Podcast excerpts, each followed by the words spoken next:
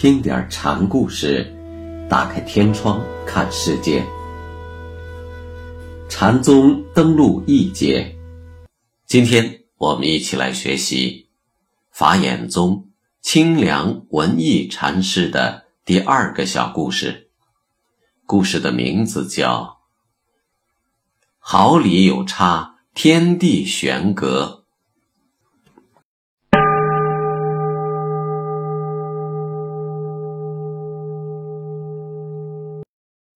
有弟子问法眼：“生死两字，什么人能透得？”法眼却扭头问大伙儿道：“大家说说，这个人透悟了没有？如果能弄清楚他问的是什么，透的声色倒也不难。”僧又问：“要求佛见性，哪条路最近？”法眼答。没有比这更近的啦。瑞草不凋时会怎么样？狂化。大伙儿现在集中在这里了，请禅师给我们解答一下那些问题。那咱是在寮舍里商量，还是到茶堂上商量？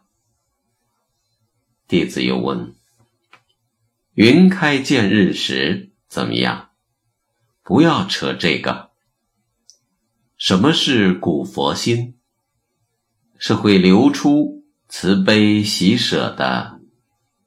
百年暗示一灯能破。什么是一灯？提什么百年？什么是真正的道？第一，希望教你去行；第二，也希望。教你去行。什么是古佛？现在不就挺好吗？诸佛的选址是什么？是你自己也有的那个。浪子还乡时怎么样？看他能奉献些什么？一穷二白，什么也没有啊。那他每天。都干什么去了？问了这么多的问题，弟子最后问道：“纸我就不提了，请问什么是月？”法眼却偏又问道：“你不想提的那个纸是什么？”弟子于是改口道：“那且不提月，纸是什么？月。”弟子问的是纸。师傅为何答的是月？法眼肯定地说：“就因为你问的是纸呀。”法眼以上的答复，除了几个明显的否定和反驳之外，大都是以用为体，如古佛心之于流出慈悲喜舍，道之于行，诸佛选址之于汝也有等等。把一切很现实的问题都当作自信，没有直接在自信上作答，等于是问月答指。弟子因此便怀疑他的回答不过是只是一个方向而已，不是真实的自信。真实的自信当另有所在，于是改换方式指明他所答的是指，不是月。所以法眼才又问：你不问那个指？又是指什么？后来法眼的答问皆取对义，问指答月，问月答指，因为指和月在字性上是没有区别的，都是释法中的假名安例。内典中经常用水与波来比喻体用关系，从自性透视释法是不二不异，是。诸法皆如的思想，从事法透视自性，是不一不异，是有空有假的中道思想。一是敏觉体用，一是综合体用。无论综合还是敏觉，都是对体用界限的超越。禅宗史上最擅长讲说体用超越性的禅师。大概就要算是法眼文艺了。有僧问法眼：“什么是第一义？”法眼对他说：“我要告诉你，就成了第二义了。第一义也就是自信，乃是绝对的形而上体，是不可言说、不可思议的。它很像老子所说的道，所谓‘道可道，非常道’。你一旦说出来，它就不是本体意义上的道了。第一义也是这样。”既然是绝对的形而上体，如果我来看它，言说它，那么我变成了能看见、能言说的主体，它变成了被我看、被我言说的客体，这样便构成了主客的对立，这样它就不是绝对的了。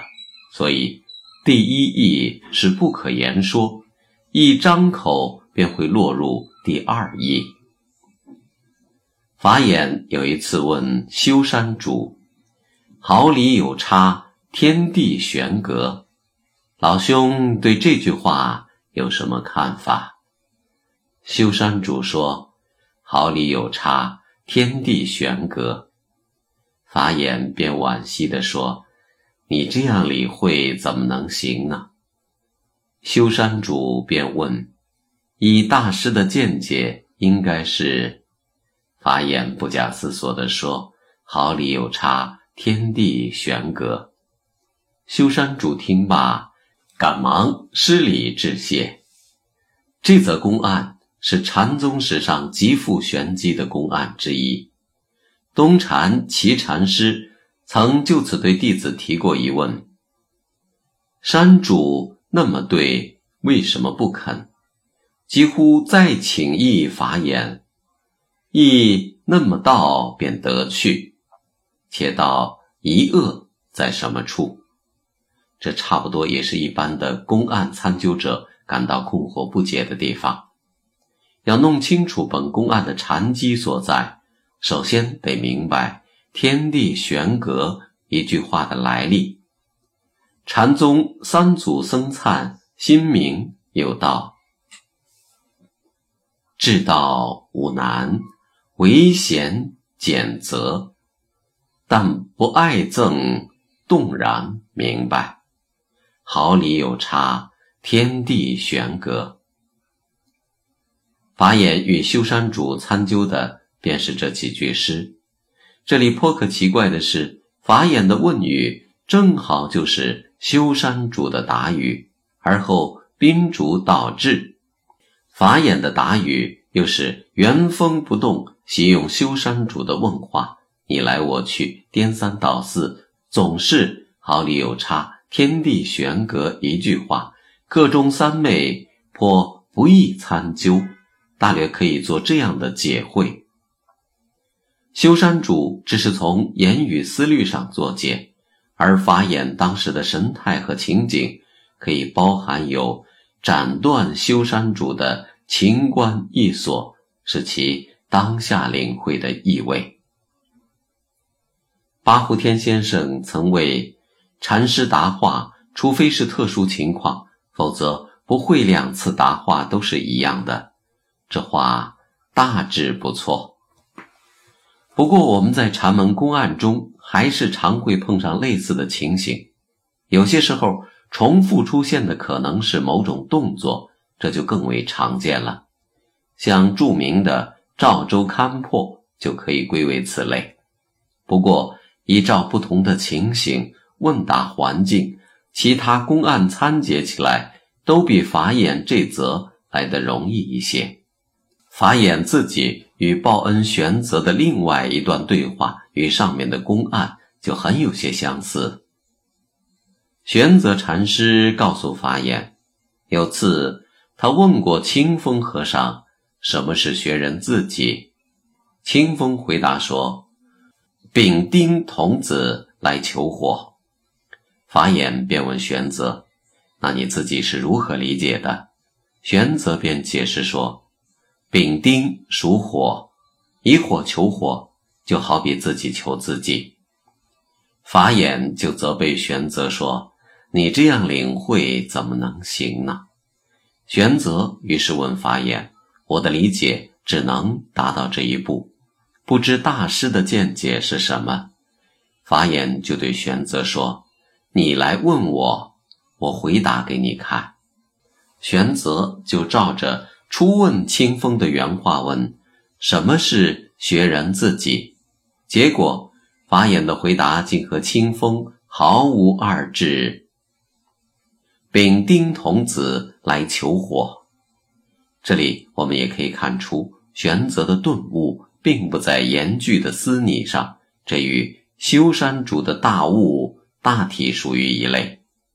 法眼与悟空禅师在火炉边聊天，法眼拿起香池问悟空：“不能把它叫香池。”你说该叫什么？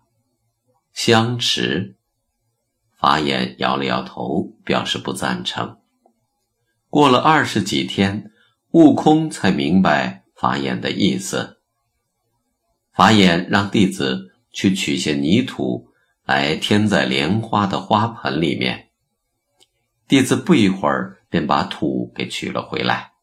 法眼就问：“这土是在桥东取的？”还是在桥西取的，桥东取的，是真实的还是虚幻的？弟子这才明白，师傅原来是在勘验自己的悟性。法眼指着庭中的翠竹，问自己的弟子：“看见了没有？”“看见了。”“是竹子进了你的眼里，还是眼光？”落在了竹子上。有一个俗士送给法眼一幅画章，法眼展开欣赏了一番，然后问画的作者说：“你是手巧还是心巧？”“心巧。”法眼便问：“那哪个是你的心？”俗世被问了个张口结舌。有僧人问法眼。什么是八万大劫以来的事？法眼答：都体现在当下现在之中。上面法眼与弟子的问答涉及的都是事物的对立之象的问题，如东西、真实、虚妄、竹来、眼道、心、手等等。法眼虽未对此做详细的指示。但他的主要意图却是比较明显的，启发弟子泯除对对立之相的执着之念，从主体到客体，从主体与客体、时间与空间、本体与作用、顺客与永恒的对立中超脱出来。法眼常跟弟子们一块儿普请作悟，有次大伙费了九牛二虎之力。凿开了一只井水泉眼，结果很快又让流沙给堵住了。法眼触景生机，问身边的弟子说：“泉眼不通，是让沙给堵住了；道眼不通，是让什么给堵住了？”弟子茫然不知所对，法眼就替他答道：“是被眼堵住了吗？”这里的眼实际上就是指世俗的观物方式，正因为有实心成见的阻隔，自信才受蒙蔽而不得显露。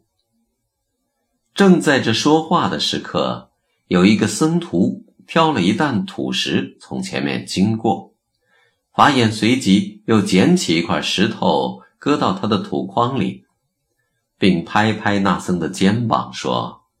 我帮你一把。挑担的僧徒笑了笑说：“谢谢师傅的好心。”法眼听他如此说，便摇了摇头。旁边的另一位僧徒插了一句问：“师傅是什么心行？”法眼没有理会弟子的问话，转身走到一边去了。法眼某日与江南李王谈禅论道之后。一同去观赏牡丹花卉。李王请法眼写一首寄颂，法眼挥毫而就，道是：拥翠对芳丛，由来去不同。发从今日白，花是去年红。燕也虽燕也随朝露，金香逐晚风。何须待零落，然后是知空。离主关闭，未有所醒，在在皆是道场，万物都是自性，何须？只待叶败花残，方才了悟万法归空之道呢。法眼禅师晚年在金陵三座道场，朝夕言旨，各地来僧或入室承解，或叩击请益，大师皆能调机应物，赤智磨昏。他一手开创的法眼宗，在禅宗史上更是。集一时之盛。